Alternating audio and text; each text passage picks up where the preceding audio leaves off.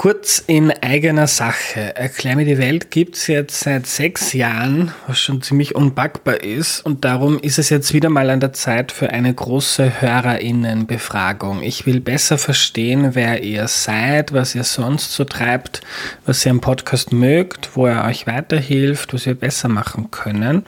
Also wenn ihr immer wieder Erklär mir die Welt hört, dann nehmt euch bitte fünf oder vielleicht auch zehn Minuten Zeit auf erklärmir.at slash Umfrage, um einen eurer Lieblingspodcasts in der Zukunft noch besser zu machen. Wenn du mitmachst, erhöhst du die Chance, dass der Podcast in der Zukunft noch mehr auf Dinge eingeht, die dich interessieren.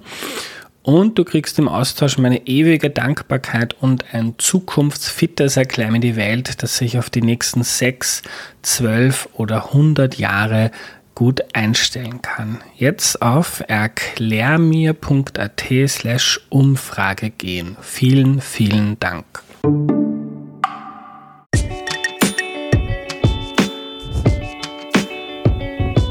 Hallo, ich bin der Andreas und das ist Erklär mir die Welt, der Podcast, mit dem du die Welt jede Woche ein bisschen besser verstehen sollst.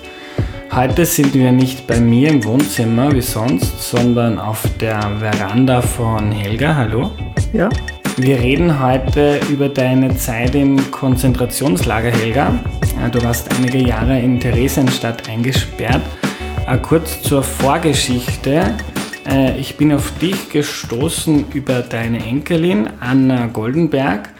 Äh, das ist eine Freundin von mir und die Anna hat ein wahnsinnig kluges und berührendes Buch geschrieben über dich, Helga, und deinen mittlerweile verstorbenen Mann Hans. Im Buch heißt er Hansi. Ja. Äh, das Buch heißt Versteckte Jahre und ich möchte es euch allen empfehlen, weil es eine grausame Zeit in der österreichisch-deutschen Geschichte auf eine Familie herunterbricht und das, was damals passiert ist, sehr greifbar macht. Heute geht es aber nicht um das Buch und auch nicht um die ganze Nazi-Zeit, das würde den Rahmen äh, massiv sprengen. Wir konzentrieren uns auf deine Erfahrungen im KZ. Äh, bevor wir loslegen, kannst du dich noch bitte kurz vorstellen? Ja, ich heiße Helga Feldner, bin 89 Jahre alt und war vom März 43 bis zum Mai 45 in Theresienstadt. Durch die schrecklichen Nürnberger Gesetze die die Leute nach ihrer Rasse getrennt haben, wobei man sagen muss, dass es ja keine Menschenrassen gibt, mhm. sondern es gibt unterschiedliche Menschen, aber Rassen gibt es bei Tieren, aber nicht bei Menschen, mhm. weil ihnen sind sie alle gleich. Mhm. Sie haben alle die gleichen Blutgruppen, unterscheiden sich in der Hautfarbe, in der Haarfarbe, in der Augenfarbe aber prinzipiell gibt es keine Rassen. Mhm. Aber die Nürnberger Gesetze waren damals in Kraft und meine Mutter war ein Mischling, mein Vater ein Volljude. Wir Mischling waren eine sehr offene Familie, völlig liberal, haben Weihnachten und die jüdischen Feiertage gefeiert und mein Vater war im Ersten Weltkrieg, war Polizeiarzt und nachher und hat überhaupt die Zeichen der Zeit nicht verstanden im Jahr 38. Er war in drei KZs, im Buchenwald, in Italien war er interniert, aber da ist es ihm ganz gut gegangen. Mhm. Und anschließend war er vom April 44 bis Januar 45 in Auschwitz und hat wie durch ein Wunder überlebt. Mein christlicher Großvater war österreichischer Offizier und hat sich sehr um uns gekümmert. Und so mussten wir lange Zeit nicht in ein Lager, aber mit 14 hat sich der Status also geändert.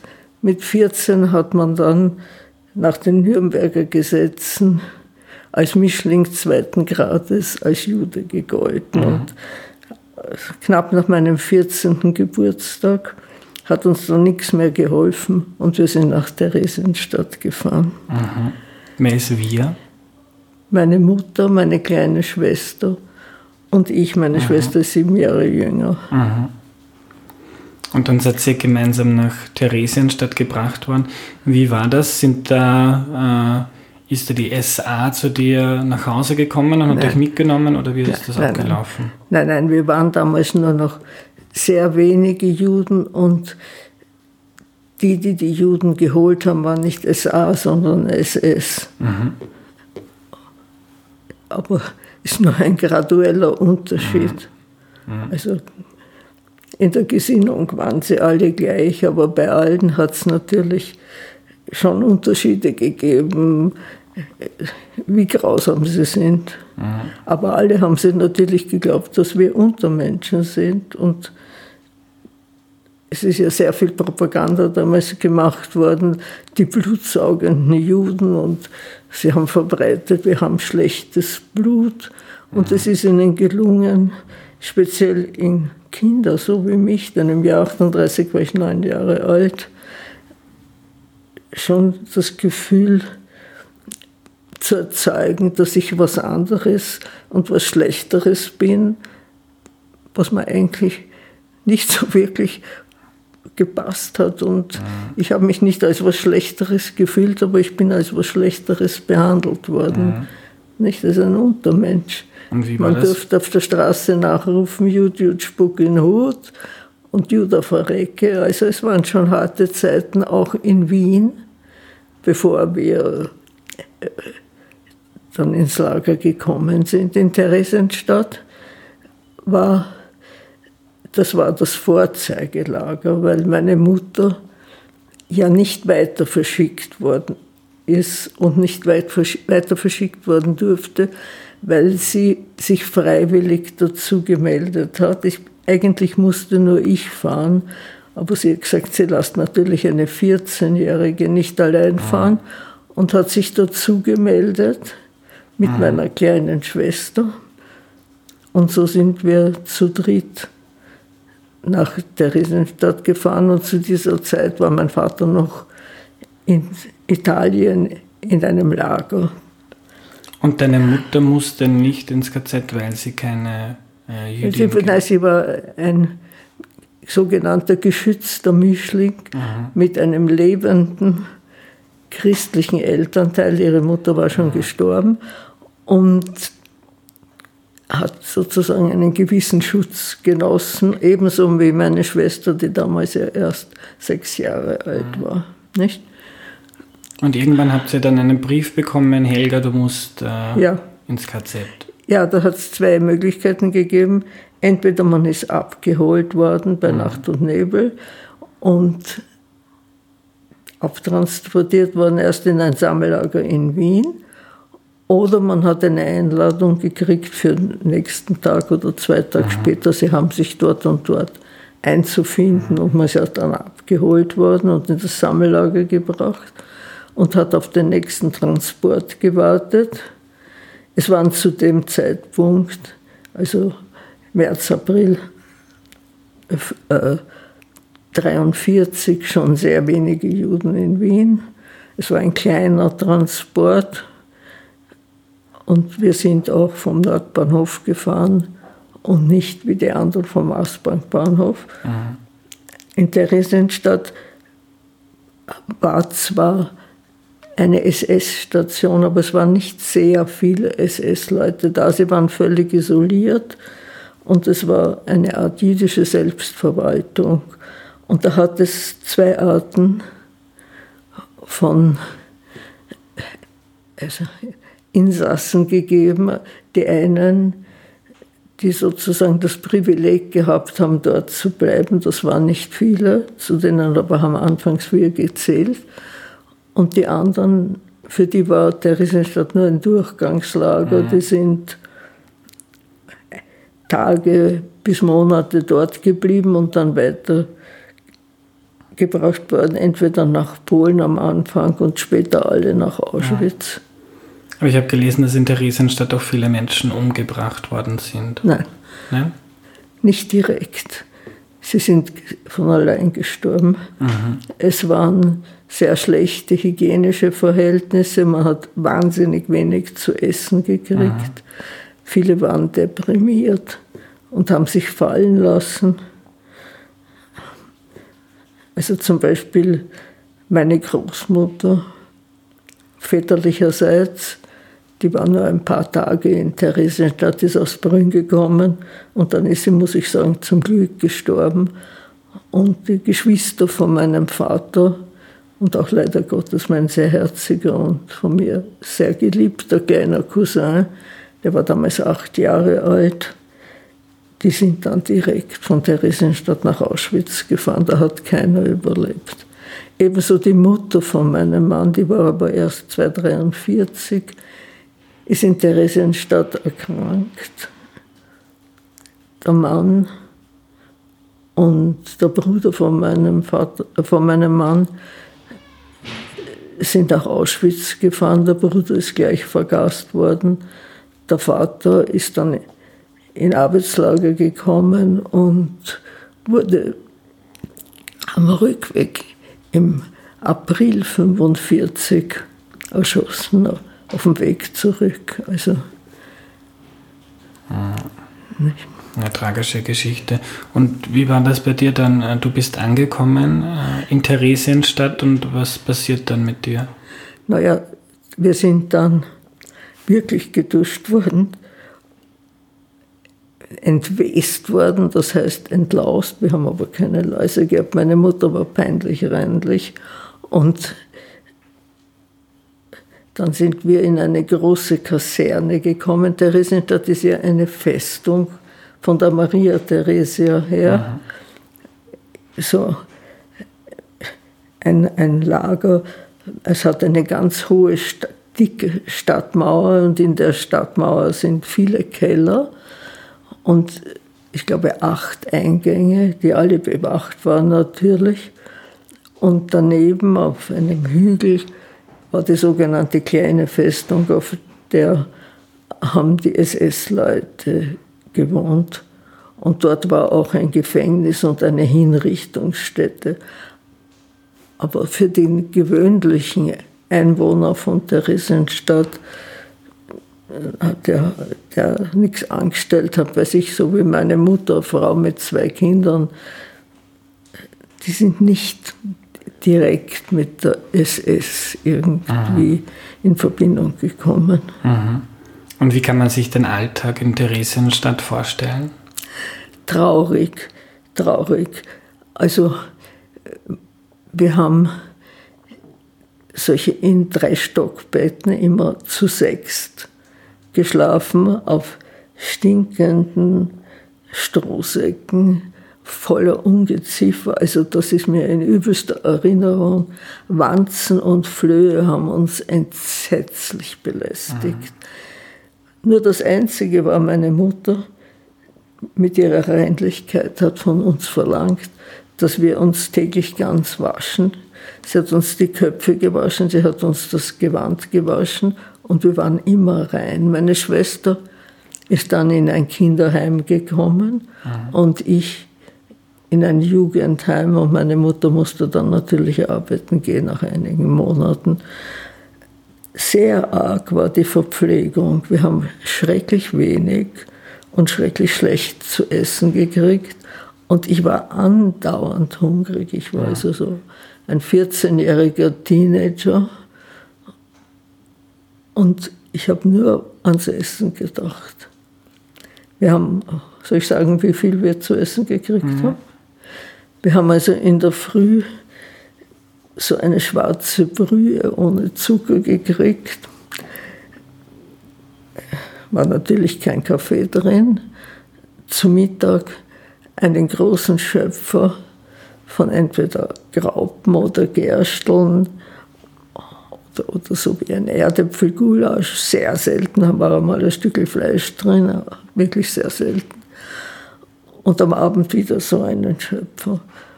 Und für drei Tage dreiviertel Kilo Brot, sechs Decker Margarine, eine kleine Tüte, so fünf Decker Zucker und meistens noch irgend so eine winzige Dose mit einem Brotaufstrich. Das ist sehr wenig. Mhm. Das waren circa 11, 1200 Kalorien für jemanden, der noch nicht ausgewachsen ist. Absolut mhm. zu wenig. Man hat aber die Möglichkeit gehabt, Zubußen zu kriegen, wenn man, sich, wenn man eine Arbeit gehabt hat. Und ich habe dann eine Arbeit gesucht und habe verschiedene Jobs gemacht also weiß ich, ich war in einem Sägewerk, da hat man viele Zubußen gekriegt. Aber das war einfach eine zu schwere Arbeit für eine 14-Jährige. Und dann also in einem Putztrupp. Aber dann ist es mir gelungen, in die Landwirtschaft zu kommen. Und das war sehr viel besser. Mhm. Was hast du da gemacht? Na, erstens einmal, das waren, da habe ich aber schon in einem Jugendheim gewohnt. Mhm. Und naja, wir sind dann zeitlich in der Früh aus der Theresienstadt mit einem Partieführer aus der Theresienstadt heraus. Erst in einen Gemüsegarten, aber da war ja nicht so viel zu tun. Und dann waren wir auf den Feldern. Rundherum waren sehr viele große, wie eine Plantage. Und wir haben also da ziemlich schwere Arbeit gemacht, was ich umgegraben und die harte Erde, Kartoffeln, Rüben, alles was dort gewachsen ist, haben wir bearbeitet. Aber es war doch die Möglichkeit, immer irgendwas nebenbei zu essen, weiß ich. Mhm. Habe ich, weiß ich, eine, einfach eine Zwiebel herausgezogen aus der Erde und mit Putz und Stiegel aufgegessen. Ja. Oder die rohe Erdäpfel ein bisschen abgewischt, mit der Schale haben wir gegessen. Und Futterrüben, die hat man schon zerschneiden müssen, ja. sind sehr schlecht. Auch Zuckerrüben sind sehr schlecht. Aber es ist doch gelungen, zumindest, dass man keinen Vitaminmangel gehabt hat und doch Kalorien je nach der Jahreszeit. Im Sommer war es natürlich besser, da sind Äpfel heruntergefallen. Und wir haben auch versucht, etwas am Rückweg ins Lager mitzubringen für die Familien, was uns auch teilweise gelungen ist. Die Stadttore sind von tschechischen Gendarmen kontrolliert worden, nicht von der SS. Und wenn nur Männer dort waren, die durften die Mädel nicht angreifen. Wir waren so circa in einer Partie 15, 16 Jugendliche mit einem Partieführer und der hat sehr auf uns geschaut mhm. und wir haben die, die Mädchen im Quant versteckt.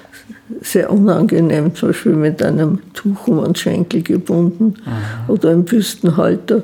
Äpfel, Erdäpfel. Also man konnte natürlich nur Sachen nehmen, die fest waren, Kohlrüben.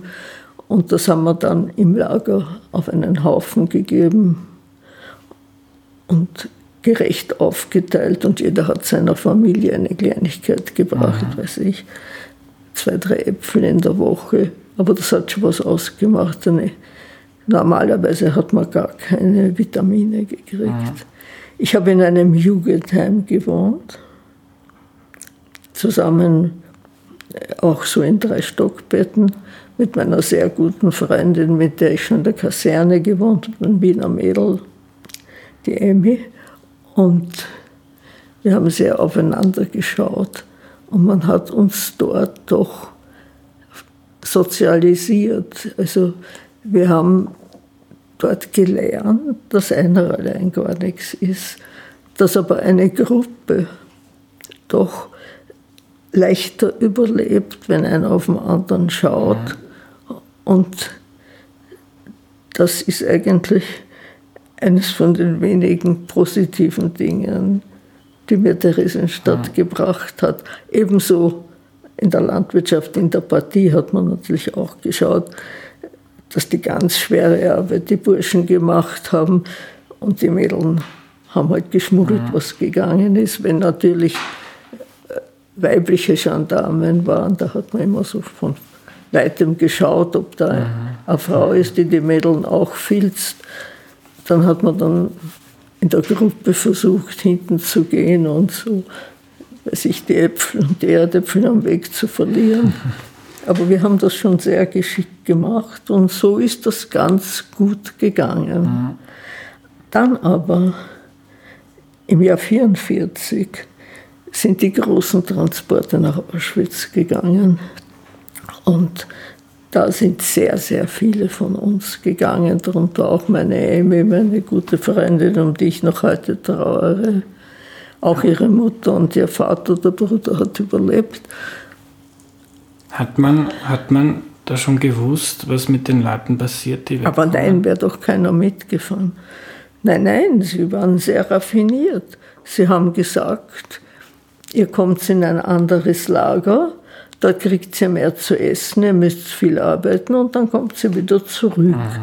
Und es waren ja innerhalb der Tschechoslowakei, Theresienstadt ist ja eine halbe Stunde von Prag entfernt, da waren Leute, weiß ich, in den Kohlenminen und in verschiedenen äh, Fabriken, die sind wieder zurückgekommen und sind ja dort tatsächlich besser behandelt worden und haben auch mehr zu essen gehabt. Keiner hat gewusst, was Auschwitz ist, wer wäre denn gefahren, mhm. nicht? Da wäre sicher irgendein Aufstand gewesen. Mhm. Und Helga, wie war das bei dir? Ähm, stand das auch einmal zur Debatte, dass du nach Auschwitz musst? Ja, im Herbst 1944, wie alle gefahren sind und sich auch zum Beispiel das Zimmer, in dem ich gewohnt habe, geleert hat und die Leute, mit denen ich gearbeitet habe, sind gefahren. Und da habe ich auch eine Einladung gekriegt. Und da ist man in eine Kaserne gekommen, eine große Kaserne. Ist man auf einer Seite hereingegangen und auf der anderen Seite waren die Gleise, die nach Auschwitz ge geführt haben. Aber man hat den Zug nicht gesehen, man hat nicht gesehen, dass das Viehwaggons sind. Mhm. Man hat nur gewusst, da sind die Gleise und man hat den Zug gehört, wie er gefahren ist. Und eigentlich sind sehr viele Leute einfach gefahren und es waren immer 2000 Leute in einem Transport. Und ich habe so eine Einladung gekriegt, dann und dann soll ich in dieser Kaserne sein. Und es waren ja viele Jugendliche, die auch gefahren sind. Und ich habe eigentlich die Absicht gehabt zu fahren, habe aber eine sehr hohe Transportnummer gehabt, so 1680. Und das hat sich sehr geschleppt und ich bin müde geworden und habe ein leeres Zimmer gefunden und habe mich ein bisschen hingelegt. Und wie ich aufgewacht bin, war der Transport weg. So einzelnes kleines Mädel ist ja niemandem wirklich abgegangen. Dann habe ich mich gemeldet und da war, das war alles unter jüdischer Kontrolle. Habe ich gesagt, ich bin nicht mitgefahren. Ja, okay, fast halt meinen nächsten Transport nächste Woche. Und ich bin zurück zu meiner Mutter und die hat gesagt, nein, ich lasse dich nicht allein fahren, das geht doch nicht. Ich melde mich mit der Lise, meiner Schwester, dazu. Und da hat sie sich dazu gemeldet und da haben sie ihre Meldung nicht angenommen. Ich gesagt, nein, Frau Pollack, Sie können nicht fahren und die Kleine auch nicht, nur die Helga muss fahren. Mhm da hat sie so schon irgendwie instinktiv gesagt, du, da stinkt irgendwas. Mach das absichtlich das nächste Mal. Und das nächste Mal, da habe ich noch eine Transportnummer über 1800 gehabt, habe ich das absichtlich gemacht. Das war ein großes Gewurl, 2000 Leute, Züge, Abschied. Also ich bin einfach nicht mitgefahren. Mhm und habe mich wieder gemeldet. Und denen war doch das völlig wurscht. Man gesagt, na, fährst halt nächste Woche. Sind jede Woche Transporte gegangen. Und dann ist meine Mutter zum Leiter von der Landwirtschaft gegangen, der kein Nazi war und sehr wohl gewusst hat, wo es hingeht. Ja. Und der hat mir eine Befreiung gegeben, denn es war gerade Erdäpfelernte und er hat schon gar keine Arbeiter mehr gehabt. Und meine Mutter, muss man sagen, war eine besonders schöne, deutsch aussehende blonde Frau. Hat ihr sicher auch nicht geschadet, die tadelloses Deutsch gesprochen hat. Und so bin ich nicht nach Auschwitz gefahren, aber ahnungslos. Und wieso mein Vater diese Monate in Auschwitz überlebt hat, haben wir nie erfahren. Er war bei den letzten 5000, die schon zum Erschießen aufgestellt waren, wie die Russen gekommen sind. Und dann hat er Flecktyphus gehabt und hat eine lange Erinnerungslücke gehabt. Und bei uns war es ja so in Theresienstadt, da war das Lager schon sehr ausgedünnt, da waren schon nur mehr, ich meine, maximal waren dort 50.000 Leute und ich weiß nicht, waren so 10.000, 12.000 Leute. Sie haben Gaskammern gebaut und da ist das Rote Kreuz, das Schweizer Rote Kreuz gekommen und die haben da irgend so einen Handel gemacht im Februar 1945, dass die SS freien Abzug kriegt, wenn sie die Gaskammern nicht in Betrieb nehmen. So oder so ähnlich war das. Und so haben wir das überlebt. Ganz zum Schluss, schon März, April 1945, sind aus den anderen Lagern, die keine echten Vernichtungslager waren, aber wo auch sehr viele Leute umgebracht worden sind, weiß ich, zum Beispiel Ravensbrück oder Flossenbürg, die haben sie auflassen müssen und haben nicht mehr diese ganzen Leute umbringen können. Und da haben sie sie in Waggons gebracht und diese Waggons sind dann ganz langsam irgendwann nach Theresienstadt gefahren. Aber damit es ihnen nicht so gut geht, waren alle mit Flecktyphus infiziert. Und das ist dann eine ganze Waggon, mehrere Waggons in Theresienstadt angekommen. Und das ist unvorstellbar, wie die Leute ausgeschaut haben. Sie, sie haben sie sofort isoliert und man hat sie nur von weitem gesehen. Aber das waren erwachsene Männer mit 30 Kilo, ganz sehr, sehr viele Leichen. Das Krematorium von Theresienstadt ist Tag und Nacht gegangen. Es war furchtbar. Mhm. Und so konnten wir nach der Befreiung am 7. 8. Mai 1945 nicht zurückfahren. Inzwischen ist mein Vater auf großen Umwegen nach Wien gekommen, schon Ende April 1945. Der christliche Großpapa ist so wie verhungert. Der war schon tot, aber auch erst im April 1945. Seine zweite Frau, die sehr, sehr anständig und sehr nett war, hat noch gelebt und mein Vater ist dann zu ihr und hat dann dort gewohnt. Er war ein Wrack. Aber wie er dann durch das Rote Kreuz erfahren hat, dass wir leben, hat er wieder irgendwie Hoffnung mhm. geschöpft. Die Polizei hat ihn gleich natürlich wieder angestellt. Und er hat schon gewusst, dass wir leben. Wir haben aber nicht gewusst, dass er lebt. Mhm. Nicht? Und so waren wir dann nach der Befreiung noch bis Ende Juni 1945 in Theresienstadt, bis dann endlich ein Brief von ihm gekommen ist. Mhm. Ich erzähle noch ganz kurz von meiner Befreiung, wenn Sie wollen. Mhm. Bitte. Mhm. Also, da haben wir in einem äh, in, in einer Mulde gearbeitet, eine, eine vielleicht 30, 40 Meter große Mulde. Die hat circa ein Meter große flache Wände gehabt.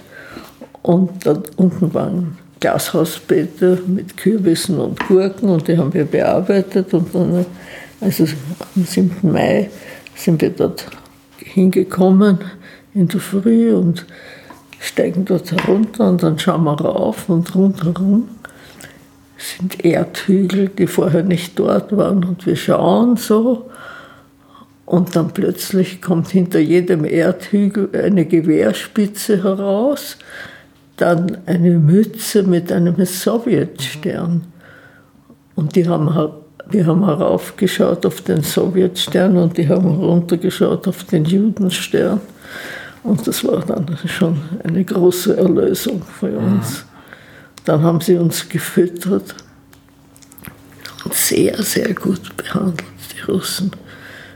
Und haben sofort ein großes Lazarett gebaut und haben doch von diesen, die haben ja doch ganz andere medizinische Möglichkeiten gehabt, haben sie doch von diesen Musulmanen, hat man die genannt, diese völlig heruntergekommenen Inflektivus, doch den einen oder den anderen gerettet und mhm. der hat überlebt. Und, mhm. und dann, du warst wieder frei und kann man dann aber nach so, solchen Erfahrungen irgendwie wieder ein normales, glückliches Leben führen? Nein, das kann man nicht. Nicht speziell, wenn man ein aufmüpfiger Teenager ist. Nein, das kann man nicht. Sondern man ist voller Rachegedanken mhm. und äh, man immer von dem Gedanken geplagt. Man ist minderwertig oder ist man minderwertig? Bin ich blöd? Bin ich nicht blöd? Also habe ich schlechtes Blut? Natürlich habe ich gewusst, ich habe kein schlechtes Blut. Es war eine sehr harte Zeit äh, im Sommer 45 in Wien. Und dazu mein Vater, der wirklich sich sehr, sehr verändert war, nicht ohne Zähne eingefallen, ängstlich, nervös. Er ist jeden Tag in der Früh Picobello in die Polizeidirektion gegangen und zu Hause so dann zusammengeklappt. In der, jede Nacht hat er Appell geschrien. Und ich habe nicht recht gewusst, soll ich versuchen, nach Palästina zu fahren und dort das Land aufbauen. Aber dann habe ich gesehen, das ist unmöglich, da kann ich nicht weg. Und da habe ich mich entschlossen, hier zu studieren. Mhm. Und da habe ich eine Freundin gehabt, die war Mischling, die hat in Wien überlebt und mit der zusammen sind wir dann in ein Mädchengymnasium gegangen und haben gesagt, wir möchten gerne also maturieren. Und mhm. hast gesagt, na, ihr, ihr habt ja Zeugnisse von der zweiten Klasse. Hm? Dann geht es halt in die dritte Klasse. Man sagt, na, das kommt nicht in Frage, wir möchten in die passende Klasse gehen. Und dann hat sie uns, die Direktorin, so ein bisschen befragt. Und dann hat sie uns in die sechste und dann in die siebte Klasse gehen lassen. Und das war auch sehr, sehr seltsam. Die haben uns angeschaut, als kämen wir aus dem Panoptikum und wir sind ganz anders, aber so im Lauf des Schuljahres hat sich das dann doch etwas gebessert. Ja. Und wir haben mit dem einen oder dem anderen geredet und auch von uns ist der Hass geringer geworden, wie wir gesehen haben. Erstens können sie auch nichts und sind ja auch nicht in die Schule gegangen. Ja. Und zweitens haben sie auch viel mitgemacht, ausgebombt. Der Vater gefallen, der Bruder schwer verletzt, mhm. viele Verwandte in Kriegsgefangenschaft. Und ich meine, sie waren ja genau solche Kinder wie wir, mhm. nicht? Also, und sie haben gesehen, dass wir keine Monster sind. Mhm. Aber zwei jüdische Kinder, also es war nicht einfach.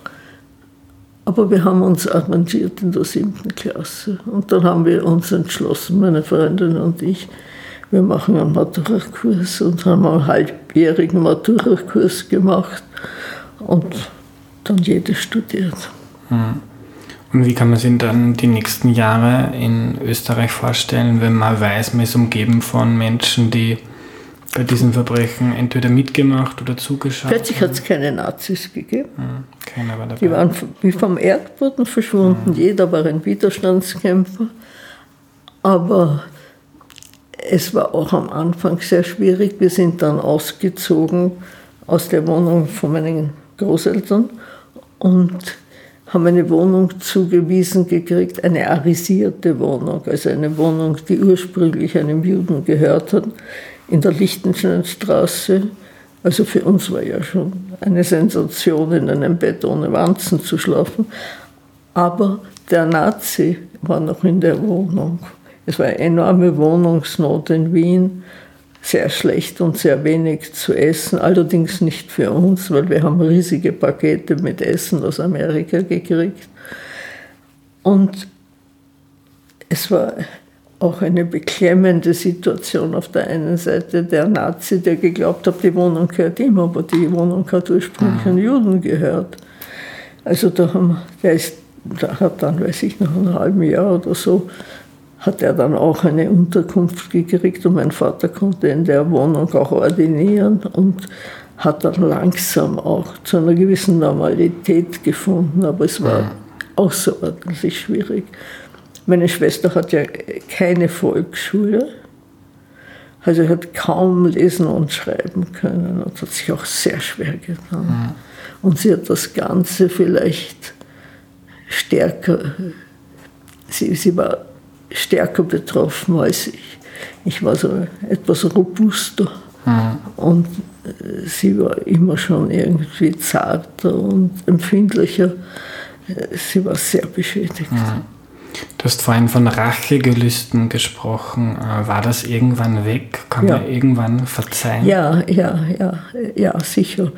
Man hat dann gesehen, dass die Rachegelüste, so wie Rache ja immer ist, sich nicht an die Falschen wenden darf. Denn diese verhetzten Kinder, die haben ja nichts dafür können. Nicht?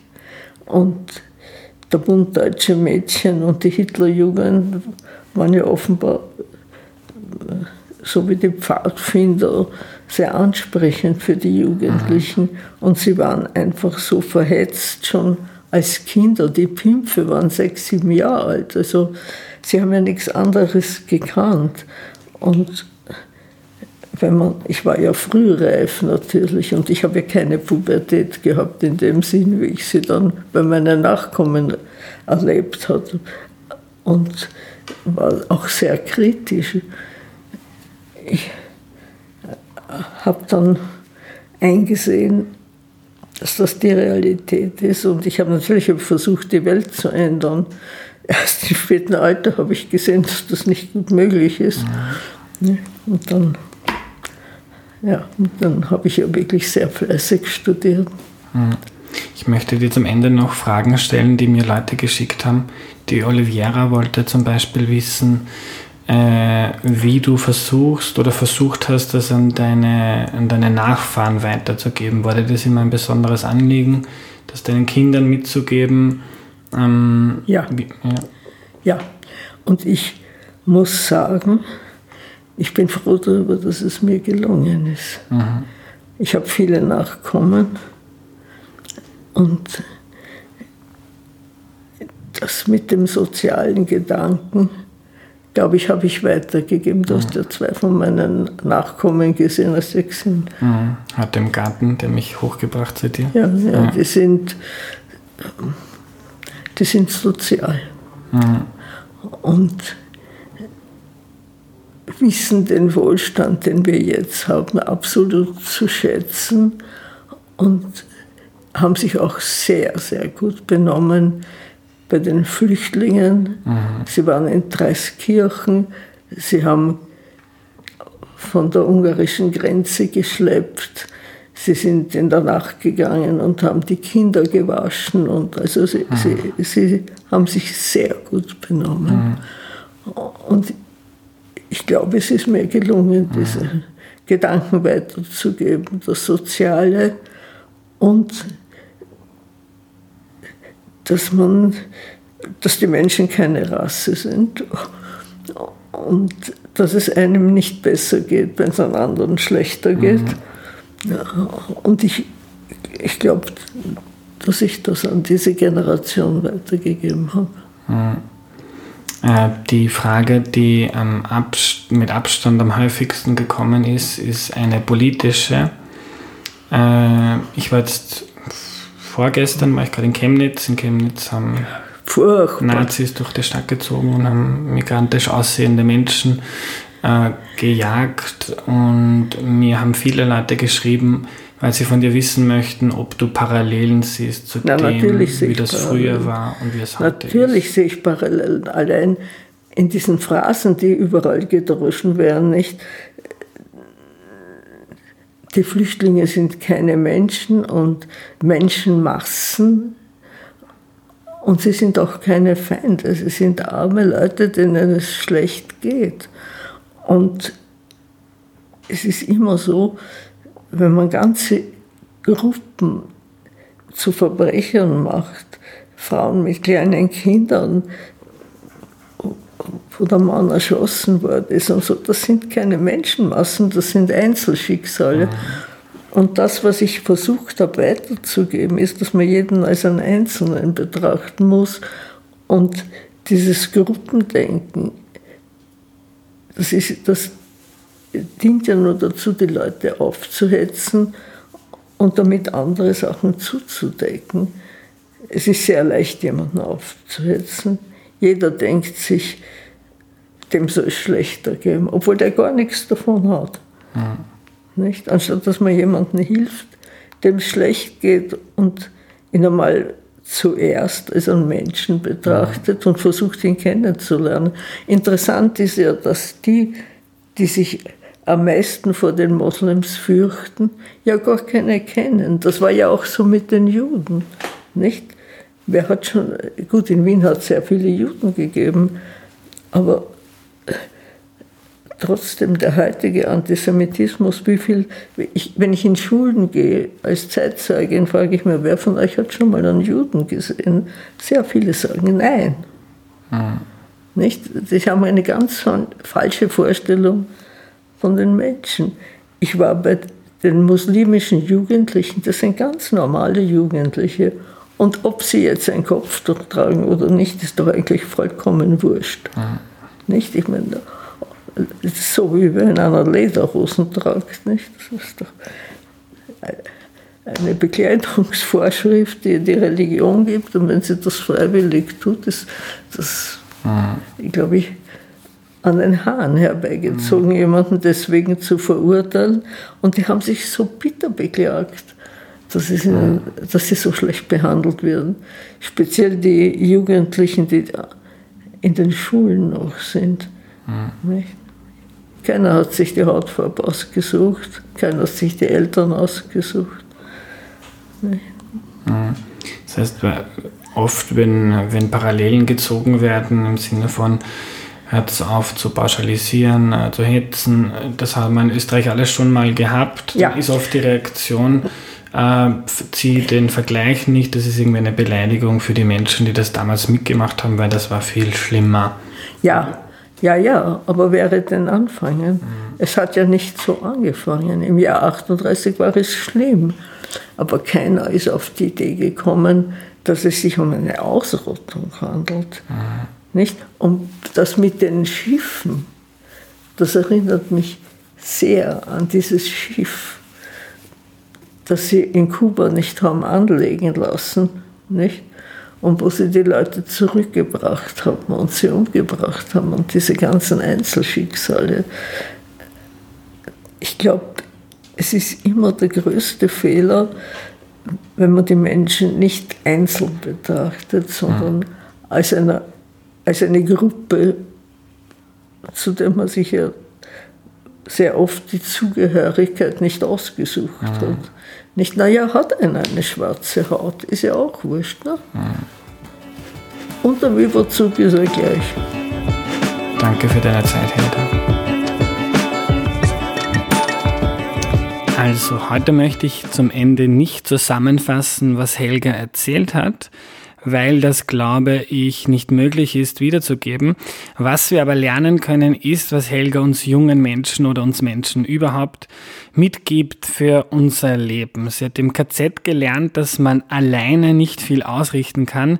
Wenn man aber zusammenhält und sich gegenseitig hilft, dann kann man etwas weiterbringen und dann kann man auch sehr Schlimmes ein bisschen erträglicher machen. Helga plädiert ganz, ganz stark dafür, dass wir jeden Menschen als einzelnen Menschen sehen und nicht aufgrund seiner Hautfarbe, seiner Religion oder sonst etwas beurteilen. Es gibt nicht die Schwarzen, die Weißen, die Christen, die Juden, die Muslime. Äh, alle sind wir anders und jeder Mensch ist es wert, als Individuum gesehen zu werden. Das war die heutige Folge. Die war etwas länger als die halbe Stunde sonst, aber ich wollte das einfach überhaupt nicht schneiden. Das wäre total schade gewesen. Äh, die nächste Folge kommt schon am Donnerstag, also in zwei Tagen. Das ist nämlich Teil 3 der Islam-Serie. Wir lernen da, was im Koran steht und wie man das unterschiedlich interpretieren kann oder sogar muss. Äh, das ist jetzt kurz so, dass zwei Folgen pro Woche kommen. Nach der Islam-Serie wird das wieder anders und wir kehren zum normalen Rhythmus zurück. Wenn euch die heutige Folge gefallen hat, dann empfehlt sie bitte jetzt einem Freund oder einer Freundin weiter. Danke für eure Hilfe und fürs Zuhören. Bis zum nächsten Mal. Tschüss.